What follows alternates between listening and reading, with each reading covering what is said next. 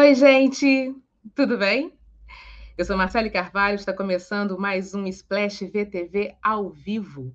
Agora, toda segunda-feira, às duas horas da tarde, ali, ó, coladinho com o Splash Show.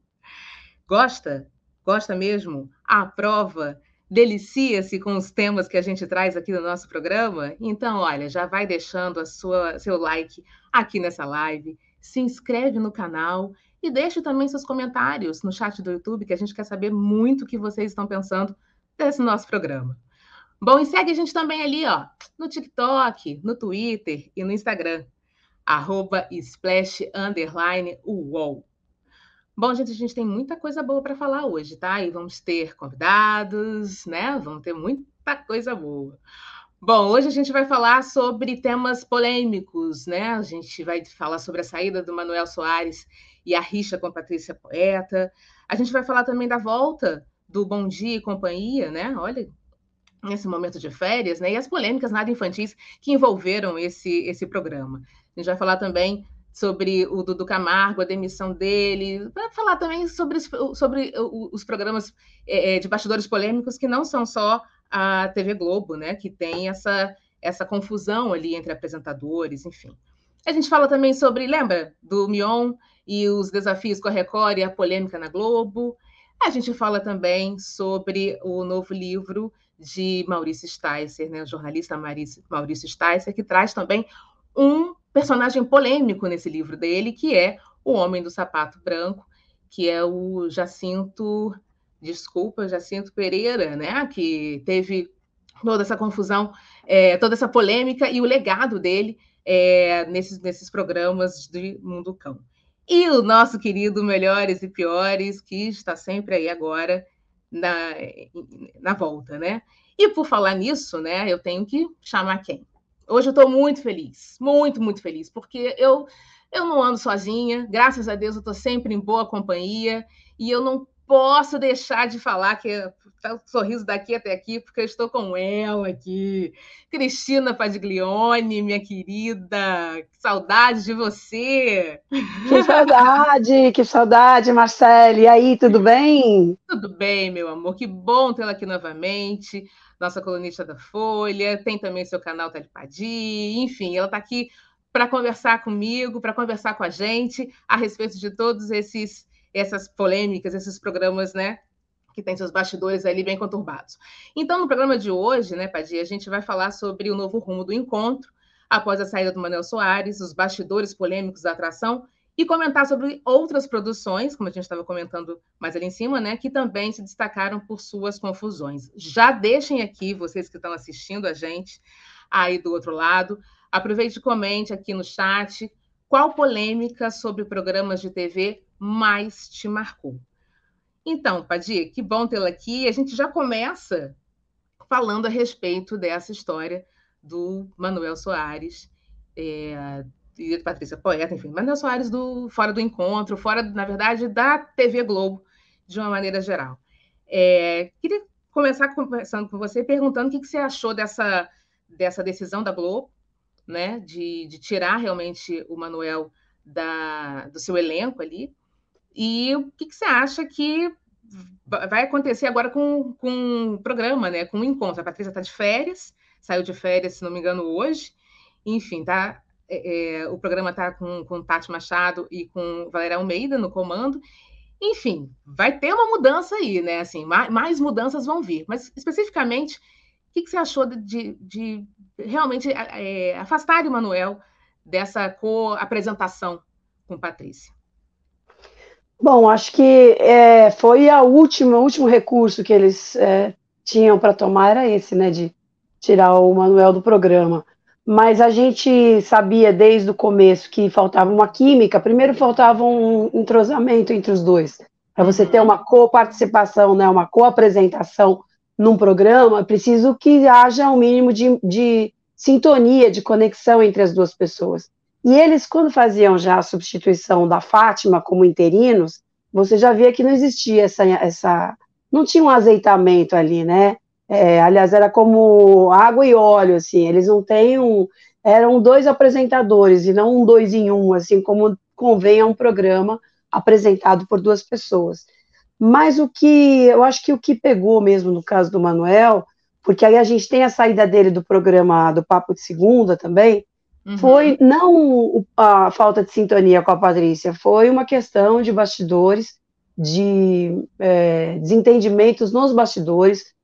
Uh, não sei se no Papo de Segunda falaram sobre João Vicente, eu realmente não tenho essa informação, eu só li isso em outros lugares, eu não, a mim não chegou que ele tivesse um problema sério com o João, mas o fato é que é, não houve também um entrosamento forte ali no Papo de Segunda.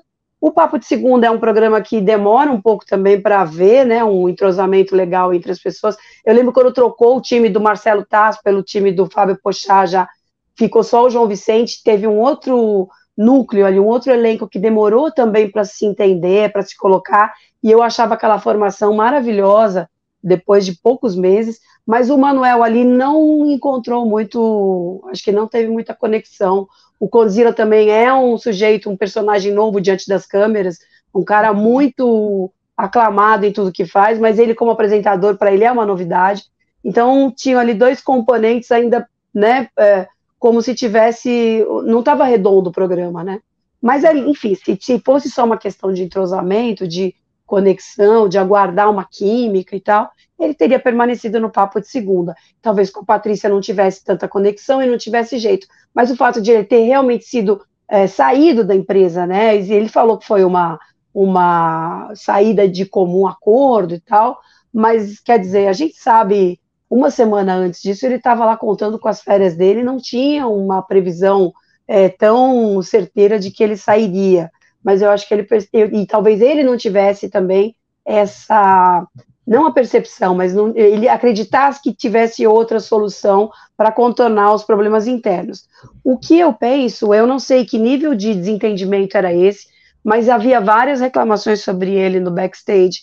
É, agora sim, a gente tem que ter em mente, eu cheguei a falar isso com o próprio Manuel, que as pessoas estão muito habituadas a uma certa subserviência dos negros, e quando eles têm uma certa altivez, você sabe disso melhor que eu, Marcelo, tem um, uma confusão entre altivez e arrogância. Então, quando um negro às vezes não baixa a cabeça, como a gente está acostumado a ver, isso pode ser confundido com um empáfia, uma arrogância. E eu cheguei a falar isso com ele e ele falou: é exatamente isso que eu acho que acontece ali.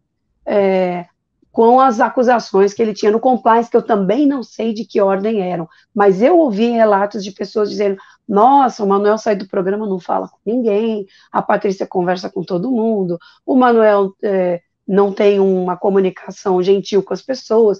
Eu dizer, mas que, que é um pouco é, subjetivo isso, né? De que gentileza você fala, né? Você espera que o cara seja sempre uma coisa é, humilde, né, e confundir isso com altivez e arrogância com altivez é um risco, e é um risco de racismo estrutural. Então, para ele existia um pouco essa percepção de que ele não era uma pessoa árida, é, indigesta, antipática, mas sim que ele era confundido com um negro que é altivo e se coloca de uma forma que para outras pessoas pode ser arrogante. Então, é subjetivo, eu não sei. Mas eu quero acreditar que um departamento de compliance como o da TV Globo, que por mais que a gente aponte falhas, faz mais do que as outras emissoras e muito mais do que outras empresas de mídia, eu quero acreditar que essa investigação, essa coisa foi toda muito cuidadosa, a ponto de terem chegado na conclusão e na decisão que tiveram. Não acho que tenha sido uma coisa é, irresponsável a esse ponto, sabe? De confundir o, o altivez com arrogância, né? Quero acreditar que não seja isso, e eu acho que os desdobramentos dessa história ainda vão aparecer. Mas é fato que havia um, não havia uma sintonia boa ali entre ele e outras pessoas, isso não havia mesmo, não sei se ele tentou contornar, se a empresa tentou contornar, mas eu tenho certeza que foi a última, o último recurso que eles encontraram, foi a saída dele mesmo.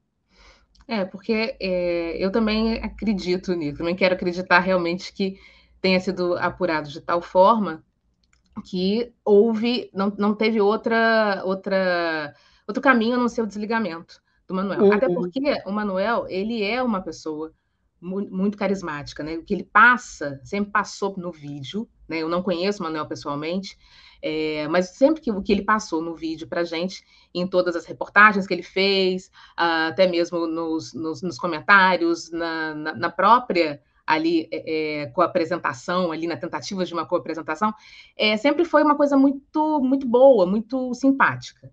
Né? Gentil, então, assim, né, também, né? Super gentil. Então, assim, é, ficar, né, a gente ficar sabendo de possíveis né, denúncias que, que foram, que vieram à tona, que foram feitas ali no, no compliance, realmente não cabe, não cabe, né, assim, a, a essa figura que tanto nos de, de, de empatia mesmo, né, que a gente, eu como mulher negra, então, ficava muito feliz de ver um, um, apresentador negro ocupando esse espaço, né? Um espaço que é um espaço nobre, um espaço que é, se demorou muito para se conquistar, né? E ele fazia de uma forma tão, tão genuína, tão, tão boa ali, né? É uma pena realmente que, se realmente é, é, confirmar, eu acredito que acabaram confirmando, porque esse desligamento não foi só do, do, do, encontro, mas foi também do GNT, quer dizer, foi de todo o Grupo Globo, né, a TV Globo, é, é uma pena, porque era um espaço muito importante para a gente. Né? E era um espaço muito importante até mesmo para o Manuel e todo mundo que se espelha e que a, acredita que um dia realmente pode, possa chegar a esse, a esse espaço. Né? É. Então, assim, é, é, é, importante, como você bem falou, é importante que os desdobramentos venham, né? Que acredito que isso vai acontecer. Mas, assim, as denúncias aconteceram, foram muitas denúncias, né?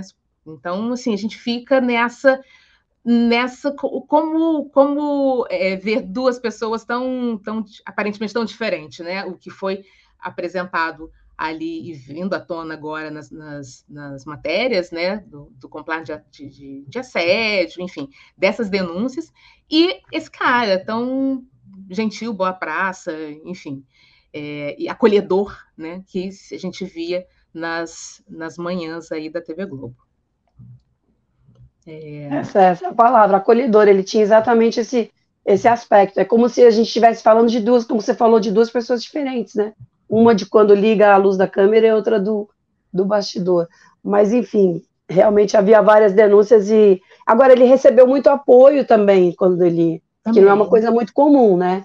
Ele, o Paulo Vieira escreveu no Twitter que a saída dele é uma derrota para todos nós nesse sentido de representatividade negra, uhum. é, né? Para todos nós aí eu não estou nesse nesse lugar de fala, mas eu entendi ele falando como os negros, né? Os, e ele negro é, defensor e militante de, de, de um espaço de diversidade na tela e atrás das telas, mas no Instagram, quando ele falou e comentou a saída dele, é bem impressionante o número de pessoas que se expôs, vamos dizer assim, né? Vamos dizer uhum. que ele uhum. esteja, vamos dizer que ele esteja realmente errado e tal, eu não sei o, o que houve. A Globo não fala das suas questões de compliance, há uma prática já que a gente já conhece, sempre tem essa resposta não comentamos publicamente assuntos de compliance, mas o fato é que ele recebeu muito apoio ali. Boninho, inclusive, que é um diretor da alta cúpula, se manifestou publicamente no Instagram, é, e assim, uh, o próprio João Vicente, né, que vai substituí-lo no Papo de Segunda, e com quem ele teria tido desavenças,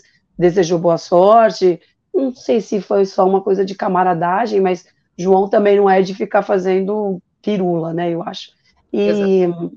ali a parte de Jesus, a Astrid Fontenelle, que faz o, o, o Saia Justa também no GNT, ele teve muita manifestação ali de apoio, Ana Furtado, é, e outras pessoas que são realmente estrelas da Globo, Lázaro Ramos, né, que vai voltar agora para a emissora, então ele recebeu muito apoio, assim, né, que não seria comum se essa fosse uma saída tão absolutamente consensual. Existe alguma coisa ali que deve ser, é, que talvez venha à tona sei lá, em, né, em algum momento vai vir à tona, a gente vai saber melhor o que houve. Exatamente. E é aquilo que a gente comentou, é, não sei, mas eu acho que a Globo demorou muito tempo, né? A gente estava falando sobre isso, demorou muito tempo para intervir nessa situação, assim, foi tentando, de repente, ver né, se, a, se a coisa ficava azeitada ali, é, mas não, não conseguiu, e eu acho que isso expôs demais. É, eu acho que expôs demais também Patrícia, eu acho que expôs também demais o, o Manuel. Acho que, de repente, se tivesse já é, é, separado ali, antes de começar, antes de assumir né, o encontro, é. é um programa para um, um programa para outro, enfim, é, é, separado, dado né, os devidos lugares para essa, essas pessoas, mas separadamente, eu acho que talvez, talvez a coisa pudesse ficar melhor, né? Não sei. Sim, sim. A Patrícia estava à espera de um programa há muito tempo, né? Desde que saiu do Jornal Nacional. Aí ficou não é de casa, mas dividia esse protagonismo com várias pessoas. Então era natural que saindo a Fátima, assim como aconteceu no Jornal Nacional, ela ocupasse esse espaço. É, o Manuel, eu acho que era uma opção também para dizer assim, vamos ter ali, e o tempo todo, quando a gente falou, desde o começo da titularidade da Patrícia, mas o programa é dela ou é dos dois, né? Sempre ficou esse negócio. E a Globo disse, não, o programa, todo programa tem um apresentador, mas tem um protagonista. A Patrícia é protagonista, ok. Mas eu acho que tinha essa preocupação de, assim, já que ele é um cara carismático, acolhedor, e é, e a gente tem ali uma mulher, a gente pode botar um homem, a gente tem uma branca, bota um negro, então existia essa preocupação da diversidade. Mas o fato é que eles nunca foram muito conectados mesmo. Agora, assim, é bom sempre repetir que esse não foi o pomo da discórdia, porque a gente ficou muito ligado nessa questão, e se fosse só isso, ele não teria saído do GNT também, né? Exatamente. Agora, a Patrícia, ela tá de férias, né? É, ela volta é, no final, eu acho que desse desse mês, ou dia, no dia 17, acho que dia 17 de julho está voltando. É, quem assumiu agora foi, né, a, interinamente, a Tati Machado e a Valéria Almeida. A gente tem ali uma grande uma diversidade, né, com essas duas figuras também muito carismáticas, né? É, mas antes de falar das duas, da estreia das duas, Padir, eu queria saber é, a, te, a tua opinião a respeito dessa, como é eu vou dizer, desse desse caminho do encontro, né? Patrícia chegando, é, algumas mudanças vão acontecer ali, acho que de estrutura mesmo, assim, de, de da, da, dentro da, da, programação. Mas você acha que a Patrícia vai conseguir, de repente, segurar sozinha a, a, o programa? Assim, você acha que a imagem dela já está, de repente, totalmente é, é, manchada ali? É, você acha que ela, que ela conseguiria levar essa, esse programa até, até, enfim, a longevidade que ele possa ter? Eu acho que sim, eu acho que tem vários casos reversíveis, né, de antipatia. Ela ganhou uma antipatia, infelizmente, pela, por, esses, por esses desencontros ali com o Manuel e Sena. Uhum. É, e havia também a figura da Fátima, que era muito simpática, né, muito muito orgânica, muito natural. É, então ela entrou, é, tem uma certa cilada aí de você ocupar o espaço de uma pessoa que é tão querida. Mas eu penso que ela tem todas as condições de reverter esse quadro a favor dela. A gente falou recentemente de como o Galvão Bueno chegou a ser odiado uma época, e de como esse cara saiu tão insensado da Globo. É, ele era apedrejado no, na primeira campanha, acho que teve até anterior ao Twitter, que era o Cala a Boca Galvão, tinha toda uhum. essa. Né, teve um momento muito forte, né? E como ele, de como ele aos poucos foi revertendo esse quadro e é, é, chegou ao, à trajetória dele ali na, no encerramento, não só por uma despedida, mas de uma maneira muito mais, muito lá em cima, foi uma reversão de quadro, né?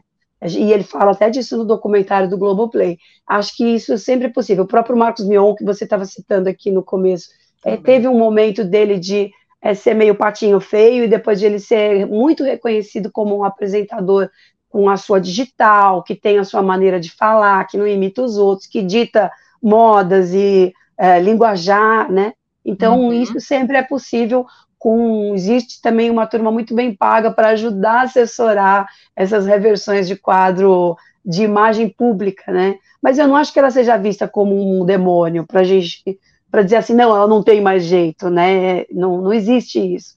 O, o que eu acho às vezes que falta um pouco para a Patrícia é ela escutar o que os outros estão falando, que não é só com o Manuel, às vezes parece que ela tem uma uma, um, um script ali meio é, que ela obriga assim, uma pauta pronta que todo, todo apresentador tem que ter, mas que às vezes falta ela é, escutar o que o outro está falando e se preocupar menos com a parafernália do entorno dela, com o telão se vai funcionar, com a novidade do som que vai aparecer do outro lado, que atrapalhou ali em alguns momentos com o Manuel, e atrapalha às vezes quando tem um convidado que fala alguma coisa genial e é, alguém, não sei se é ponto eletrônico, pode pedir, não, corta para levar para tal lugar. Ela, eu acho que ela tem que, às vezes, seguir mais o feeling dela, desobedecer um pouco esse roteiro e ouvir o que as pessoas estão falando e se sensibilizar mais por isso, assim. Isso eu acho que falta, assim. A escuta, sabe, assim, o apresentador que tem uma escuta e que é, fala, não, vou fazer o meu aqui agora. Mas é claro que ela com outro apresentador junto, é, isso era ainda um desafio maior. Agora, talvez mais sozinha, ela possa fazer isso de uma maneira mais autônoma, não sei.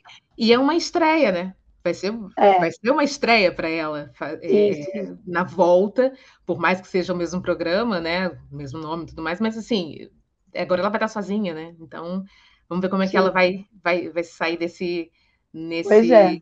Mas as, as meninas mandaram muito bem hoje. Isso, eu acho que tem uma, tem uma conexão muito boa entre elas. A Tati é aquela figura também que representa a diversidade, porque ela não é padrão. É, é, como é que a gente fala? Aquele padrão de modelo esbelta, né, que a televisão sempre valorizou demais, é, uma gente como a gente, né, e que a gente tem muito mais brasileiros é, com um perfil, com o físico e o rolo da Tati do que da Patrícia, né, que é muito difícil de alcançar, como sabemos, né, o, e é, aquela coisa de, né, o, o, tanquinho, não, a gente é muito mais a Tati do que a Patrícia, e, enfim, e a Valéria também foi super bem, e aí a Globo faz um, marca uma posição aí de dizer, não, tiramos um negro, mas temos uma negra. É muito estrategicamente pensado para é, para amortecer um pouco essas críticas da saída do Manuel, mas a Valéria não está ali é, por uma questão é, só de diversidade, ela está ali porque ela é super competente mesmo, assim, ela mandou muito bem hoje, as duas foram super, é, seguraram o rojão tranquilamente, assim. Muito bom. E queria saber de vocês aí também, o que vocês estavam achando dessa polêmica toda é, que gira em torno de Manuel, da saída dele, enfim, das férias da Patrícia também, que de uma certa maneira acaba também dando uma. tirando ela um pouco de cena desse, dessa confusão toda. E Sim. a estreia das meninas também, da Tati e da, e da Valéria nesse comando interinamente, enquanto a Patrícia está de férias. Diz para gente aí o que vocês estão achando. Agora, é, Padir, eu queria passar para um outro assunto, que é também ainda é polêmica, sobre a volta do Bom Dia e Companhia nas manhãs de, do SBT. Né? Depois de algum tempo, algum, né? E, e o Vitor me, me, falou que o Vitor é nosso nosso produtor, nosso comentarista também. Vitor, beijo, beijo para você. Estava é, falando realmente que está fazendo 30 anos do Bom Dia e Companhia, agora em 2023, né? Que é metade, metade do programa Silvio Santos se completou 60 anos, mas enfim. É, a Silvia voltou, né, para no comando, e, enfim, é, você acha que é uma estratégia boa nessas férias voltar com Bom Dia e Companhia, tentar recuperar, obviamente, o horário, é, tendo Silvia novamente à frente, é, e um programa assim que já tiveram figuras que ficaram icônicas aí na apresentação, mas também um programa recheado de, de polêmicas, né, né Padir? O Yudi, que foi um dos, dos apresentadores, né, é, já chegou a falar em outros programas como eram ali os bastidores. É, a própria Silvia também já teve alguma situação ali de que, né, da gente ficar meio, meio cabreira com a atitude dela com os, os algumas crianças, né, no, no telefone, parar a roleta com a mão, não é bem assim, enfim. Também houve muita polêmica, nada infantil aí nos bastidores de, de Bom Dia e Companhia. Você acha uma boa estratégia do, do SBT voltar com esse com esse programa? É, o problema, o problema dos programas infantis é que o programa infantil, o programa voltado para criança, tem mil restrições para publicidade, né? Exatamente. E eu concordo com isso, eu acho que está super certo que seja assim. Muita gente atribui a isso o fim do, dos programas infantis das outras emissoras, então é como se a publicidade, as normas contra a publicidade tivessem sufocado esse universo. Não é verdade. Primeiro, assim, você não pode dirigir comercial para criança. Eu sou do tempo em que os comerciais diziam: peça para sua mãe comprar. Ou assim, quem não tem a tesourinha do fulaninho não está com nada. Isso era uma pressão, né? De, então, mas primeiro tem isso, assim. Agora, você pode fazer um programa infantil que não tenha diretamente é, anúncio para criança é, e que tenha anúncios para adultos no, no intervalo, como tem os canais pagos, Discovery Kids, o Cartoon, uhum. é, que não sejam diretamente é, é, que, dirigidos às crianças, mas o que existe de genial nisso é o seguinte, o que existe de importante no programa infantil é que o SBT é a única emissora de TV aberta, comercial pelo menos, né, estou falando aqui das TVs públicas educativas que têm ainda alguma programação infantil, mas que está criando um consumidor para amanhã, porque Sim. A Globo, a Record, a Bandeirantes, é, as crianças assistem os programas que os pais assistem, mas elas não se veem representadas ali, elas não tem ninguém falando diretamente com elas, elas estão numa sala de adultos que só fala de coisa para adultos, é, publicidade dirigida aos adultos, mas que é um programa infantil.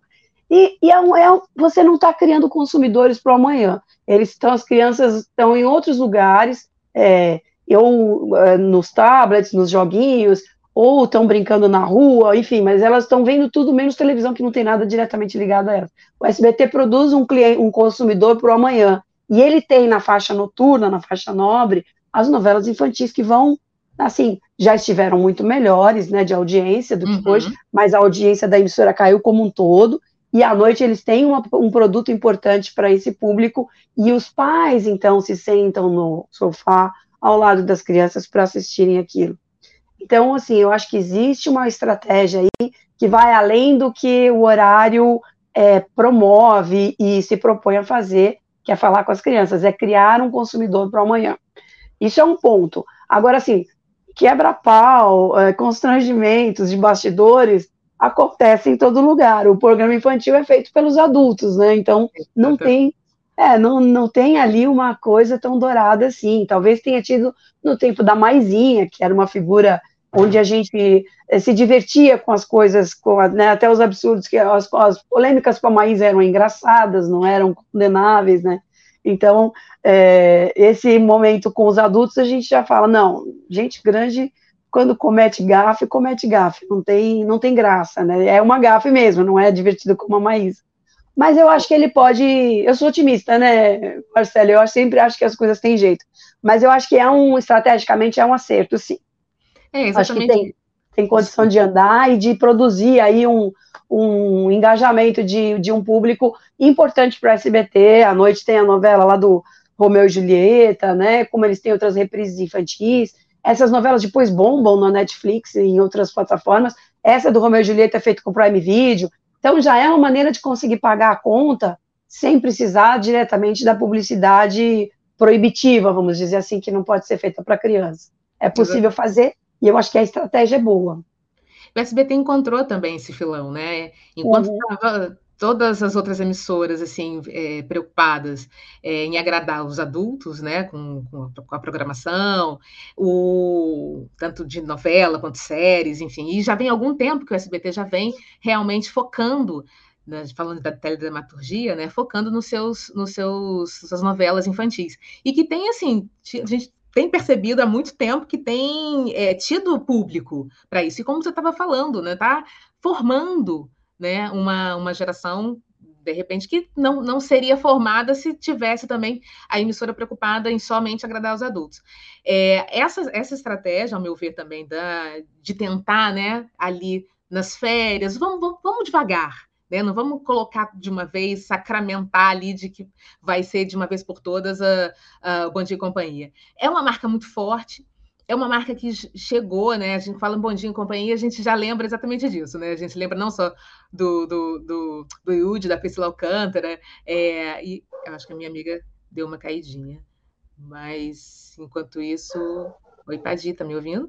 Tô te ouvindo, tô tá aqui. Me ouvindo? É que você tá... Eu não tô conseguindo te ver.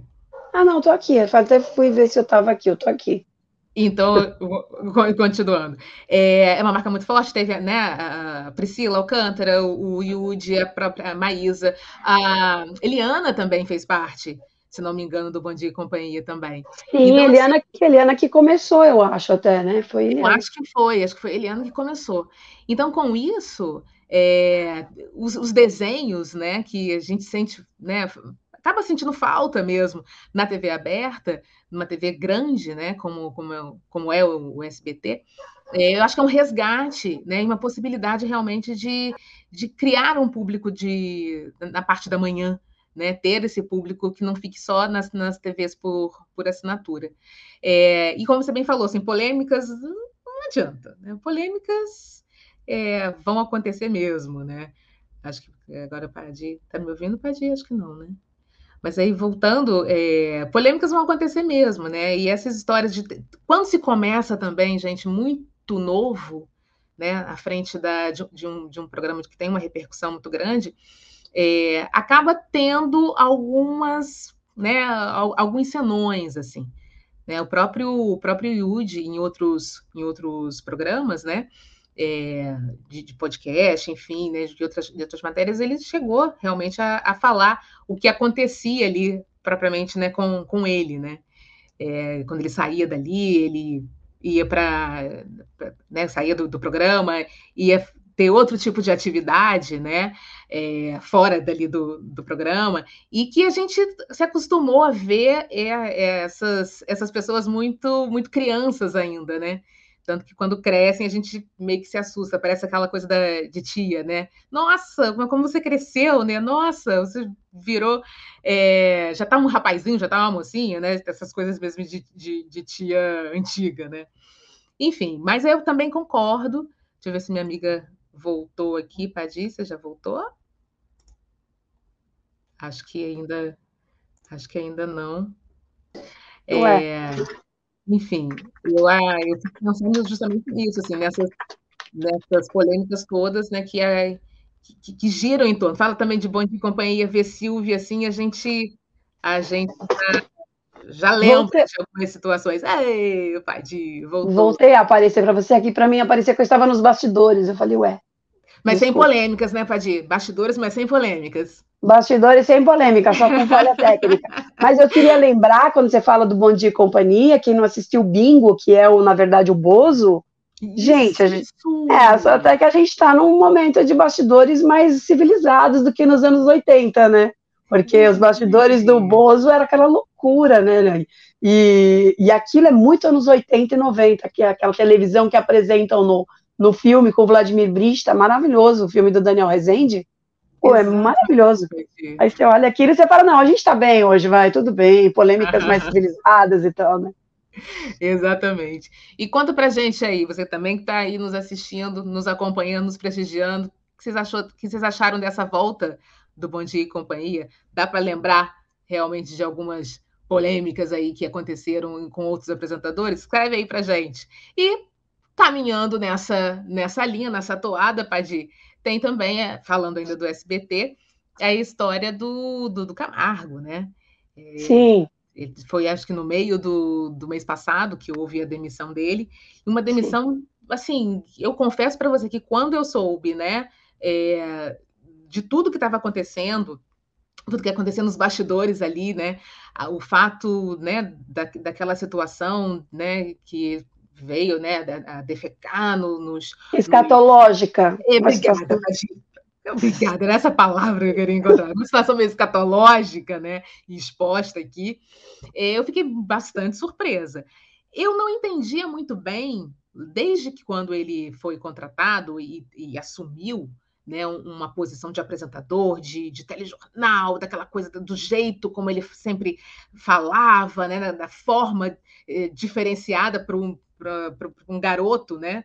Como ele falava, é, eu não entendia muito bem, confesso, o que estava fazendo ali. Assim, parecia mais uma, sei lá, parecia mais uma interpretação, parecia mais um, um, um ator é, é, fazendo um telejornal, assim, é, num, num, primeiro momento, né? É, e depois, quando culminou nisso, foram o quê? Foram, foram sete anos, se não me engano, de, de SBT é, posso estar errado aqui, devo dar uma consultada aqui na minha pesquisa. Ó, após 15 anos na emissora, na verdade, desculpa, 15 anos na emissora, é, eu fiquei surpresa com essa atitude dele. É, Para você, Padia, assim, também foi uma surpresa essa, esse tipo de atitude do, do, do Dudu, ele, tá, ele tinha uma, uma posição de bastante destaque ali, uma figura controversa, mas que parecia ser o queridinho do Silvio Santos ali, de repente, faz uma coisa dessa que meio que surpreendeu a todos, assim, né? Essa essa situação escatológica, como você bem. Então, eu acho que o eu considero a saída do Dudu um marco é, prático da chegada de uma nova direção do SBT pela Daniela Beirute. Porque uhum. o, porque o Dudu sempre teve ali, é, como outros modelos que o Silvio Santos criou, né, outras ideias, outras, outras criaturas que Silvio Santos patrocinou com o seu feeling, muitas vezes, uma maioria delas acertando, mas o Dudu era muito patrocinado por esse afeto pessoal, essa cisma, eu diria, não sei nem, acho que não é nem um afeto, era uma cisma pessoal do Silvio Santos, e um, em algum momento ele percebe, não percebeu que Silvio Santos talvez não tivesse mais dando a palavra final obrigatoriamente. Embora a Daniela Beruti diga que uh, o pai, a Dani é filha número 3, né, do, do Silvio, embora ela diga que a palavra final é do pai ainda, ele está mais afastado do que nunca das decisões do dia a dia, e me parece que essa decisão de saída é muito um pulso firme de uma nova gestão, de um novo tempo no SBT. Então, a Daniela assumiu a vice-presidência do SBT em abril, em abril ou maio, uhum. acho que em abril, né?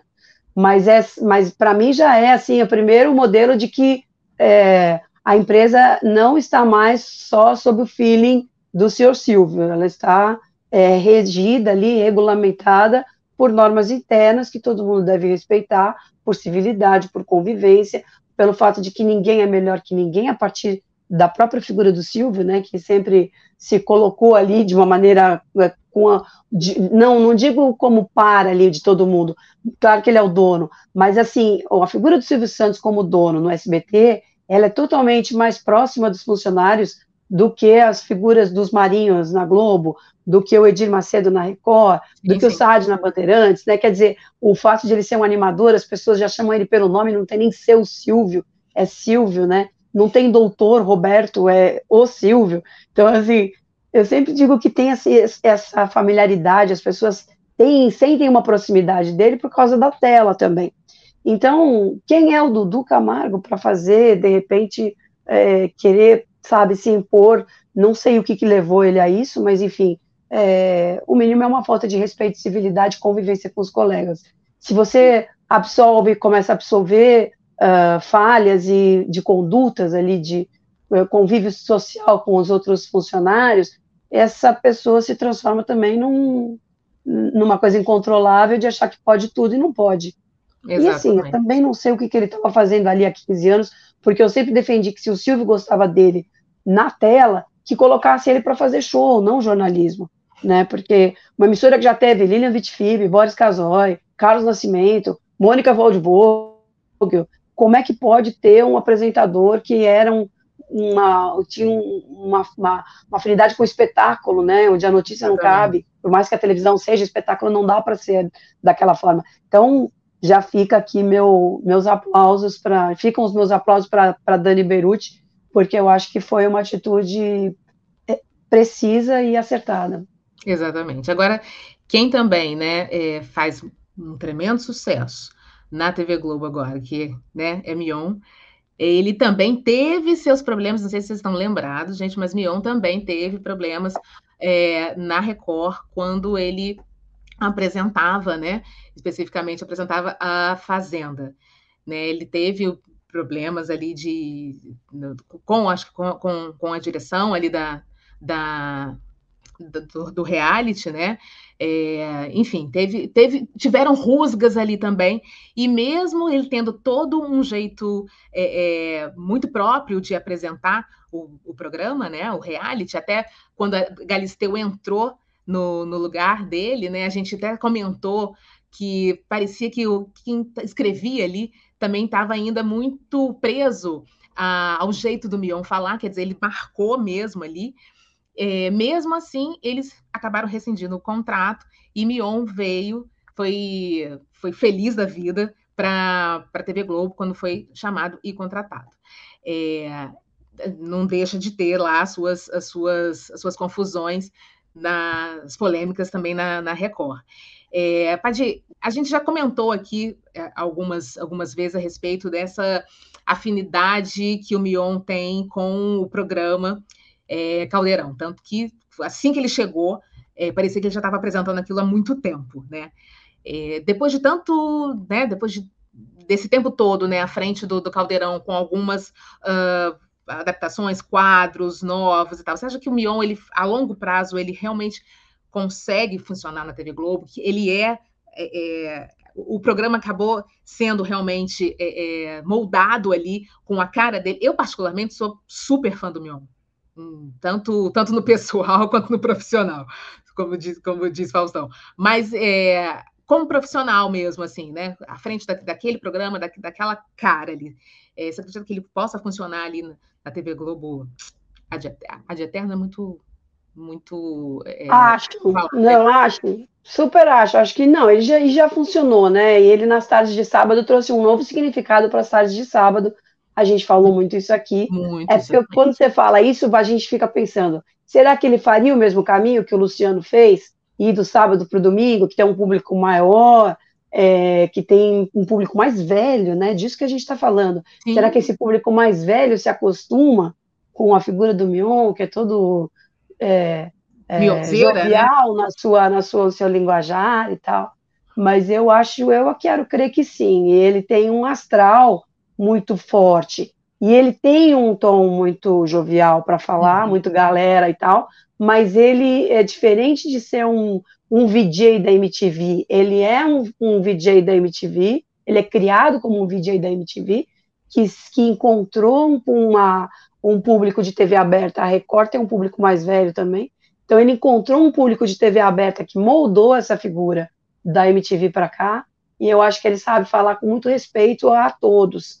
Ele tem também uma imagem familiar muito forte, muito bacana, tudo isso ganha muito as pessoas. É, entende? Eu não acho que ele está ali falando. Ele não é um Thunderbird que poderia assustar esse público mais velho. Ele já é um cara é, com essa raiz de MTV, mas todo já trabalhado com uma ideia de TV aberta. O que eu penso sobre, o que eu acho no caso da Record, aí quando rescindiu o contrato com o Mion, tem que lembrar que a Record é muito pouco tolerante com seus apresentadores, né? Ela uhum. trata os apresentadores como o chefe do, o gerente do banco trata o bancário. É, não é a mesma coisa, tá? Porque assim, os caras têm evidentemente um ego maior, trabalham na televisão, são bajulados à beça, tem publicitário e marcas interessadas neles, tem o salário que o bancário não tem. Eu usei o exemplo do bancário para falar que podia ser um funcionário público pago medianamente, né? Um professor, assim, são pessoas com uma vida mais normal. Essa gente não é exatamente normal nesse sentido, porque eles têm uma esfera é, financeira muito maior e de holofotes e tal. Então, assim, é preciso você ter muito mais tato para lidar com essas pessoas. Eu sou contra ah, não, mas o cara é apresentador, mas ele tem que obedecer como qualquer outro. É verdade. Mas assim, você tem que ter uma tolerância maior, porque são pessoas com um, uma, uma vaidade muito maior. Assim, é preciso de tato para lidar com essas pessoas. Chega um momento que não dá mais para lidar, tudo bem, vai demitir, mas a, a, tolerância da Record é zero, né, no, nesses casos. Aconteceu isso com o Brito Júnior, aconteceu isso com o Mion, aconteceu isso com o Geraldo, a mínima é, revolta do cara ali di, diante das câmeras, e assim, eu também acho que o cara não vai para frente das câmeras se revoltar à toa. Eu acho que na maioria das vezes pode ser que tenha um louco aqui, outro ali, mas é sempre com a Record isso, né? Então me falta, me parece que falta também um tato nos bastidores, de tentar conciliar e resolver as demandas daquela estrela, que se não fosse assim, não seria chamada estrela, é, não fosse diferente, né? Me parece que falta um, um tato para resolver isso no bastidor. E aí, quando, quando vai ver, o cara tá lá fazendo queixa publicamente, já jogou a caca no ventilador, não era para ter feito aquilo, mas enfim, é um momento em que talvez para ele ele diga não tenho nada a perder. E aí a Record tem, trabalha muito mal essas coisas, assim, é sempre com a Record isso. O próprio Dudu aprontou 10 mil coisas no SBT até ser demitido. Acho que devia ter sido antes. Mas eu acho que houve a tentativa de se resolver uma situação com esse cara. Ó, cara, a gente gosta de você, você funciona bem para esse produto, mas a gente queria entrar no, no entendimento do que, que você precisa. É necessário fazer esse carinho com essas estrelas grandes para que isso não, não degringole, assim, né? Não estou dizendo de você criar monstros, né? Claro que, como eu disse, chega uma hora que a corda estoura, mas falta tato da Record, assim. E eu acho que o Mion na Globo tem se mostrado uma figura, por exemplo, muito mais dócil do que aqueles últimos tempos na Record, né? Alguma Exatamente. coisa ali desandou, né? Exatamente. Eu acho que talvez ele tenha encontrado ali também o, o sonho, o espaço dele, que ele tanto almejou, de repente. É, ele falou isso muitas vezes, acho que até exageradamente. Bom, é, a gente está nesse caminho ainda né, das, das polêmicas, dos personagens polêmicos, e a gente é, quer passar por um outro personagem que não é, é, é de televisão também, só que está em livro, né? E para isso eu quero chamar muito aqui o meu querido Maurício Sticer, jornalista Maurício Sticer, que é, é, escreveu agora, tem o seu um novo livro, nova obra, que é o, o Homem do Sapato Branco, que é a história de Jacinto Figueira Júnior, Na verdade, é um livro é, com, com, com é, mostrando o legado também e quem era esse cara, né? E nada melhor, ninguém melhor para falar a respeito disso do que o próprio pai da criança, né, do livro, que é o meu querido Maurício Sticer. Ele já está aí, Maurício? Pode chegar aqui comigo, com a gente. Bom, enquanto Maurício está se aprontando, você foi ao lançamento do, do livro dele, não foi? Um sucesso. Encontrei várias sucesso. pessoas queridas lá. Muito bom, foi ótimo mesmo, sim. Encontrei o, o Alcides Nogueira lá, o Tid, Maria Adelaide passou lá antes do TID, eu encontrei várias pessoas incríveis, a Márcia Cunha, minha amiga, mas estava um, tava um bafafá. Jacinto Figueira Júnior é um grande personagem e difícil de biografar porque tem pouca coisa sobre ele, né? Havia, agora temos um tratado sobre, sobre Jacinto, o Homem de Sapato Branco, mas antes era uma figura mais é, e pouco conhecida pelas novas gerações. Aí Maurício pode falar muito melhor que eu. Exatamente, Maurício, muito obrigada pela sua presença aqui, viu? Bom, prazer enorme ter você aqui com, com o Padir também. E queria que você falasse dessa sua nova, dessa sua obra, é, que é, enfim, é, é uma das. A gente está falando sobre polêmicos, né? De personagens polêmicos aqui. O Jacinto Figueira Júnior, né? Ele foi um dos precursores do sensacionalismo nas telinhas aí do país, né? E ele é o assunto, obviamente, do seu livro O Homem do Sapato Branco, a vida do inventor do mundo cão na televisão brasileira, publicado pela editora Todavia. Muito obrigada mais uma vez, Maurício, por estar aqui. Eu queria que você falasse um pouquinho a respeito desse, dessa figura tão importante, tão polêmica também da TV. Boa tarde, Marcele. Obrigado aí pelas palavras. Oi, Padia. Olá. Aqui ouvindo vocês, acompanhando o programa. É, é, de fato, esse, esse livro, é, eu acho que a, são duas as intenções principais dele. Né? Uma é resgatar uma figura que eu acho que foi colocada embaixo do tapete, né? um apresentador de televisão que foi líder de audiência, que fez um sucesso enorme, que foi uma celebridade, que graças ao sucesso que, fez, que alcançou na televisão se elegeu deputado estadual, enfim, uma, uma trajetória de uma figura é, bastante significativa que é, eu constatei a certa altura, por curiosidade, que tinha sido realmente. É, eu uso esse termo colocado embaixo do tapete, estava mais que esquecido. Eu acho que havia um desinteresse mesmo em, em lembrar dele. E o segundo motivo que me levou a, a, resgatar essa figura, que, como você disse, é polêmica e que fez coisas muito criticáveis na TV, é o fato de que é, ele é um cara que começou a trabalhar no início da década de 60 na televisão, é, trabalhou ao longo dessa década e voltou na década de 80 e teve uma terceira chance na década de 90. E é um sujeito que cujo trabalho, é, vamos dizer assim, gerou frutos. É um cara que é, apontou caminhos para diferentes tipos de programas que a gente é, vê com, sempre com um pé atrás, que a gente critica, que a gente acha é, que abusam da, é, da, que apelam demais, que exageram, que é, degradam a imagem de quem aparece, né, que desrespeitam direitos humanos, que desrespeitam a privacidade, etc, etc.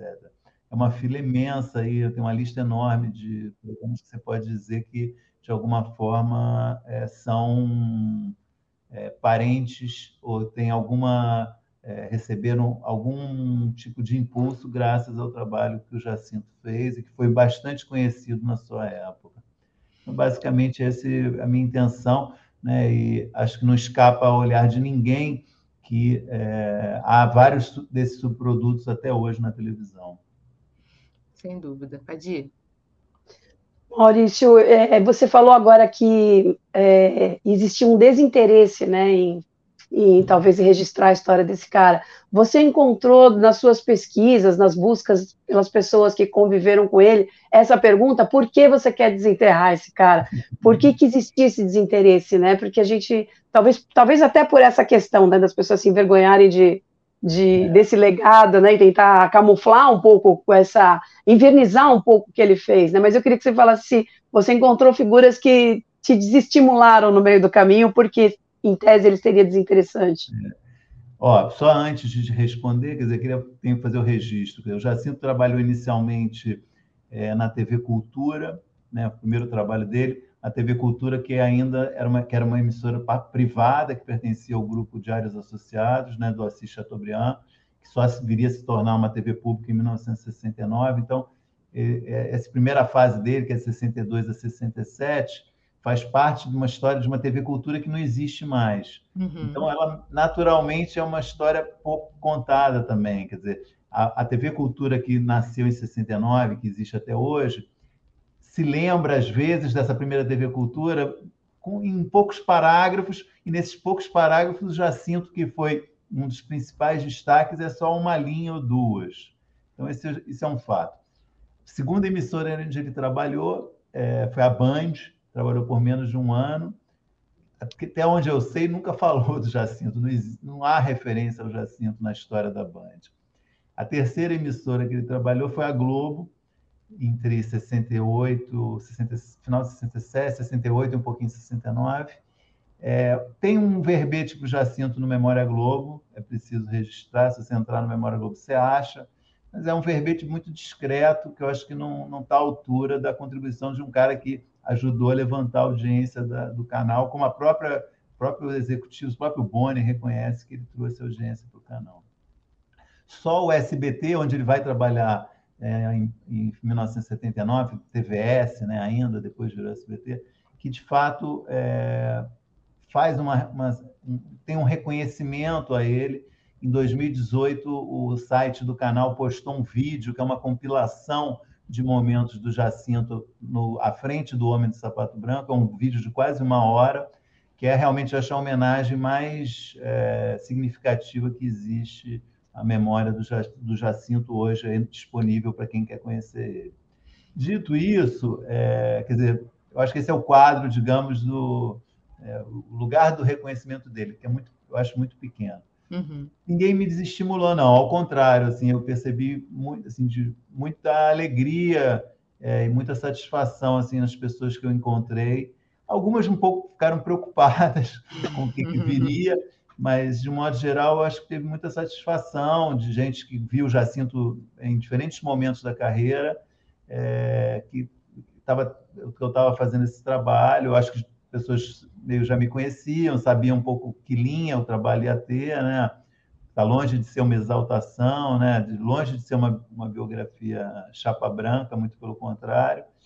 Mas eu acho que, é enfim, é um trabalho que é, registra diferentes passos dele, diferentes iniciativas que ele fez.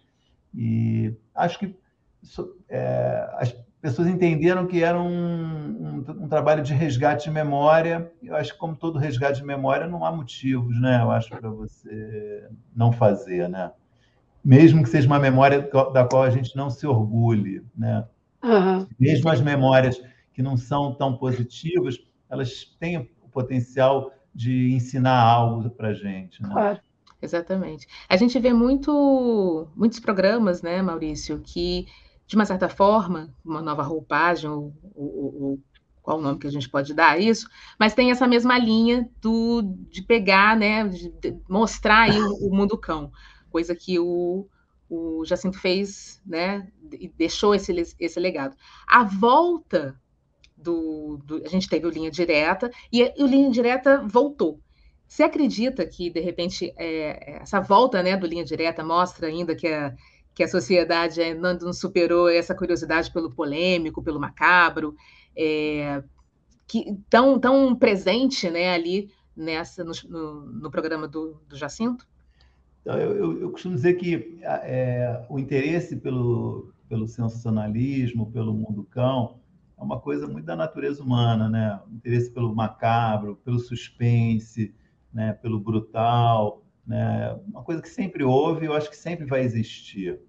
É, o meu ponto é que é, programas jornalísticos precisam saber é, é, dosar muito bem né, é, a, exibição disso, né? precisam saber temperar muito bem como, como isso é apresentado. E, sobretudo, acho que não devem, não devem nunca fazer uma coisa que fazem, que é dar um ar de entretenimento para o jornalismo. Né? É, eu acho que é, vários programas, né, nesses, desde depois do Jacinto apelar, é, apelaram para essa confusão, que é meio é, reforçar o, o, jornalismo com doses de entretenimento. E eu acho que o, o, mesmo Linha Direta, esse novo Linha Direta, que é um programa é, acho, tá reformulado, toma todo cuidado para evitar exageros, mesmo ele é, não escapa disso, com, como, por exemplo, o uso de trilha sonora em reportagem. É uma questão uhum. que eu me bato muito, que é para que, que é necessário é, entrar trilha sonora que para alimentar suspense, alimentar drama em reportagem jornalística. Se você está lá para mostrar uma coisa objetiva que aconteceu, não precisa de música, né?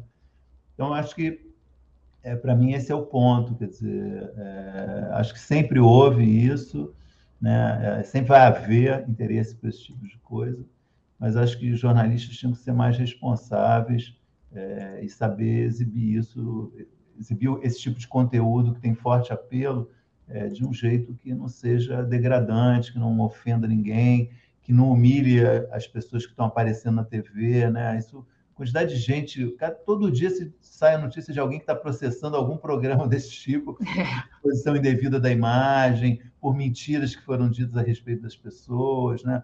É, um, é, um, é uma prática é, parece natural, uma coisa que não é, né? Não deveria ser, né? mas infelizmente ainda é muito natural na televisão. Exatamente. Maurício, queria muito, muito, muito agradecer a você aí pela, pela presença, avisar aí, mais uma vez, pessoal que está nos assistindo, O Homem do Sapato Branco, A Vida do Inventor do Mundo Cão na televisão brasileira, que é publicado pela editora Todavia, já está aí nas melhores livrarias, é, de autoria do jornalista Maurício Sticer, um craquíssimo a respeito da, de televisão. Obrigada mesmo, Maurício. Muito sucesso aí. E, e, e, é muito legal você, você, como você falou, né, resgatar essa, a importância dessa figura, porque, de uma certa forma, realmente, Jacinto foi muito importante. Eu lembro do sapato, sapatinho branco dele, assim, me dava meio calafrios. Obrigada mesmo, viu, meu querido, pela sua presença aqui, porque ficamos muito felizes. Muito obrigado, Marcelo. Obrigado, Padia. Obrigada, Maurício. E avisando que é, ainda em julho, acho que é no dia 21, se não me engano, uma segunda-feira, vou lançar o livro no Rio. Porque muita Opa! gente me perguntou, é, só confirmando, acho que é. Muito bom! Eu que estou aqui, vou. vou não, dia 24, vou... desculpa, é uma segunda-feira, dia 24 de julho, o livro vai ser lançado aí no Rio. É, depois eu passo mais detalhes aí nas minhas redes sociais. Ah, então bom. Queria saber em, em que local, porque eu estou lá. Padir foi conferir, eu vou conferir também. Mas sucesso, sucesso com o livro. Realmente é um personagem que a gente precisa muito para entender a televisão de hoje, por mais que ela tenha mudado, né? Ele está muito, muito no DNA da TV mesmo. É formidável a iniciativa. Parabéns. Parabéns, Obrigado. Obrigada mais uma vez. Bom, Padir, chegou aquela horinha que a gente tanto, tanto gosta. Os melhores e os piores da TV. Melhores tá, e piores, é. É, a gente já está com o tempo aqui bem estouradinho, mas a gente não pode deixar. É, tá bom, vamos lá, vai. Mas você começa, eu concordo com você. Não, eu não sei não, agora. Ah, meu Deus do céu, eu ia fazer não, as honras, as Bom, eu. De melhor, eu tô, tô, votando aí no Danças Famosos. Eu fiquei realmente bastante emocionada com a, com a vitória da, da Priscila Fantin e toda a trajetória né, que, ela, que ela passou durante o programa. É, foram duas repescagens, enfim, ela, ela arrasou, descobriu que tinha, né, inclusive, uma, uma doença rara no meio dessa, dessa competição, que poderia justamente tirá-la da competição, e ela não, não esmoreceu, ela foi e venceu. Então, o meu melhor da semana vai pelo quadro em si, que foi um show tudo que foi apresentado, é, e pela vitória de Priscila Fantin, que realmente mostrou que é uma grande guerreira. E você, Padir? Eu vou ficar com o aniversário do Serginho Groisman no Altas Horas, que foi uma delícia, como sempre. Eu adoro que o Serginho sempre faz aniversário e fazem um programa surpresa para ele. Ele já sabe que vai ter uma surpresa, mas não necessariamente sabe o que vai acontecer. E o Altas Horas tem esse, essa. As pessoas, você vê que as pessoas se sentem bem ali, né? Existe uma arena de, de afeto, de abraços. É, as pessoas é, falam ali coisas que não falam em outros lugares porque se sentem realmente à vontade. E o aniversário dele é uma celebração de todo esse de todo esse astral que eu vejo no programa, que consegue conjugar ritmos e pessoas de tribos tão distintas de uma maneira tão agregadora. Então, meu, meu, meu melhor é o Altas Horas em tributo ao Serginho. Muito bom. E o meu pior aqui, rapidinho, também vai para o dança. Mas, na verdade, vai ali, não, não, não para o dança, mas para as pessoas que ficam é, querendo controlar ali as notas dos, dos jurados técnicos. Porque, assim, gente, jurado técnico é jurado técnico. Jurado técnico tem que ver a performance como um todo. É a perna do tango, é o, o, o rebolado do, do, do, samba. Tem que ter a técnica, né? Como o nome já, já diz. Então, assim, toda vez que uma nota não é tão legal assim ao, ao ponto de vista da plateia, principalmente do público, há sempre uma enxurrada de comentários ali na, na internet, ali mesmo, na, na, própria plateia mesmo, você já veio uma baixada de uh, querendo fazer um. Gente, o, o jurado artístico, ele tá ali para dar 10 o tempo todo, porque é isso que acontece mesmo, né? Porque lida muito com emoção, né? O artístico lida ali, é o amigo, é, é o esforço. É... Mas assim, o técnico não. Então, assim, vai, na verdade, meu, meu pior, vai para essa situação toda que acaba fazendo com que os próprios é, jurados se encontrem numa situação meio de saia justa ali, né? Então, é, é isso, na verdade. Né? Deixa o jurado técnico dar a nota dele técnica. Pode ir. Bom, o meu, o meu pior, na verdade, não é pela saída do Manuel Soares, mas é pela forma como as coisas foram conduzidas ali. Eu uhum. acho que por, eu acho que faltou, quer dizer, quando você faz um comunicado seco, sem agradecimentos, mas sem condenações, e ele faz lá um, também um vídeo, é uma maneira que parece que você vai enterrar mais fácil o assunto, né? Mas ao mesmo tempo, talvez tenha sido mais simpático se ele pudesse ter se despedido. Eu acho que sempre, sempre dá para melhorar um pouquinho, né? Então é uhum. é só pela controvérsia toda que isso gerou, eu acho que podia ter sido mais bem conduzido. E, e fico torcendo para as coisas é, se esclarecerem, pelo menos para que não pesem aí é, é, culpa de um lado ou do outro, né? Saber quem está certo ou quem está errado. Mas nesse tipo de ocasião, talvez a melhor maneira seja se despedir mesmo e fazer um negócio mais transparente. Mas eu também não sei se isso era possível, né? Eu estou aqui falando isso, como concordo com você sobre as notas e também entendo que existem é, tentativas de se fazer isso melhor. Assim, eu sempre quero ver o lado bom da coisa, enfim. Exatamente. Bom, assim, vou botar na tela aqui, Vitor, rapidinho os comentários aqui, ó. Edivaldo Calabrese, acho que Patrícia não teve nada a ver. Ela só queria o programa só para ela, mas a questão da demissão, acho que foi coisa da Globo, mesmo. É, mais algum? Ros Roseli Ubaldo. Manuel Soares foi muito gentil e educado a se pronunciar uh, na saída da Globo. E temos mais? Eu acho que não. Eu acho que foram esses dois, esses dois comentários. Bom, gente, a gente está aqui já estourandíssimo tempo já. Daqui a, daqui a pouco vão comer meu estômago. Brincadeira, gente. Padir, olha só, eu estou muito, muito, muito feliz de tê-lo aqui. Muito obrigada por ter tido você. Também aqui. fiquei. Obrigada mesmo. Volte mais, mais, mais vezes. Trocar com você oh. também é muito bom, viu? Vou voltar com a minha voz inteira, que hoje está um pouquinho Marina Lima, assim, tô pretensiosa de dizer que tá um roquinho, assim, bonitinho. Tá, tá um roquinho sexy. Gente, muito obrigada a vocês também que estão aí do outro lado, nos assistindo, nos prestigiando, dando sua audiência pra gente. Obrigada de verdade. Segunda-feira a gente volta, ó. Beijo grande, até. Beijo.